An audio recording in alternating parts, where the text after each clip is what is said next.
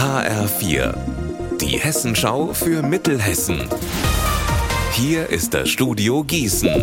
Mit Eva Rösler, schönen guten Tag. Zum Protesttag zur Gleichstellung von Menschen mit Behinderungen gibt es morgen unter anderem in Herborn, Gießen und Marburg Aktionen.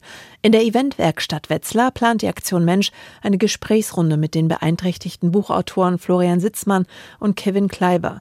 Kleiber, der Spastiker ist und bereits sein Leben lang im Rollstuhl sitzt, möchte zum Umdenken anregen. Das hat mir nie davon abgehalten, mir meine Träume zu verwirklichen. Also ich habe viele Länder mit Hilfe durch Assistenten bereisen dürfen und habe ähm, dann auch diesen Freiwilligendienst in Mexiko gemacht, obwohl mir immer Leute gesagt haben, das ist zu weit, das funktioniert so nicht. Es hat aber am Ende immer funktioniert und ich denke, das ist die Message, dass es vor allen Dingen um diese Barriere im Kopf äh, geht. In Heuchelheim sind gestern mutmaßlich zwei Hündinnen vergiftet worden. Einer der Hunde ist laut Polizei gestorben. Mehr von Alina Leimbach. Gestern Nachmittag fangen die zwei Doggen einer Hundebesitzerin aus Heuchelheim auf einmal an zu krampfen. Das hat mir die Polizei gesagt.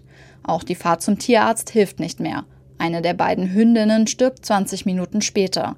Auch der anderen Dogge geht es weiter schlecht. Sie muss beim Tierarzt weiter behandelt werden. Im Maul einer der beiden Hunde wurde eine Art Fleischmasse gefunden. Die Polizei ermittelt deswegen, ob vergiftete Köder ausgelegt wurden. Heute starten in Marburg wieder die Bild-, Kunst- und Kameragespräche. Höhepunkt ist am Samstag die Verleihung des 22. Marburger Kamerapreises. Der geht dieses Jahr an den deutschen Bildgestalter Benedikt Neuenfels. Die Auszeichnung ist mit 5000 Euro dotiert. Anna Spieß, welche Filme hat er denn so gedreht? Ein Film, den viele vielleicht kennen, ist Die Fälscher. Das ist ein deutsch-österreichischer Spielfilm aus dem Jahr 2007. Es geht um ein Fälscherkommando des KZ Sachsenhausen. Es ist also ein Film über die NS-Zeit. Der hat auch einen Oscar bekommen. Die Filme werden heute und morgen Abend auch im Kapitol Filmkunsttheater gezeigt. Unser Wetter in Mittelhessen. Herrlich und sonnig war der Tag und geht heute auch so zu Ende bei noch 22 Grad in Wölfersheim und 18 in Dillenburg.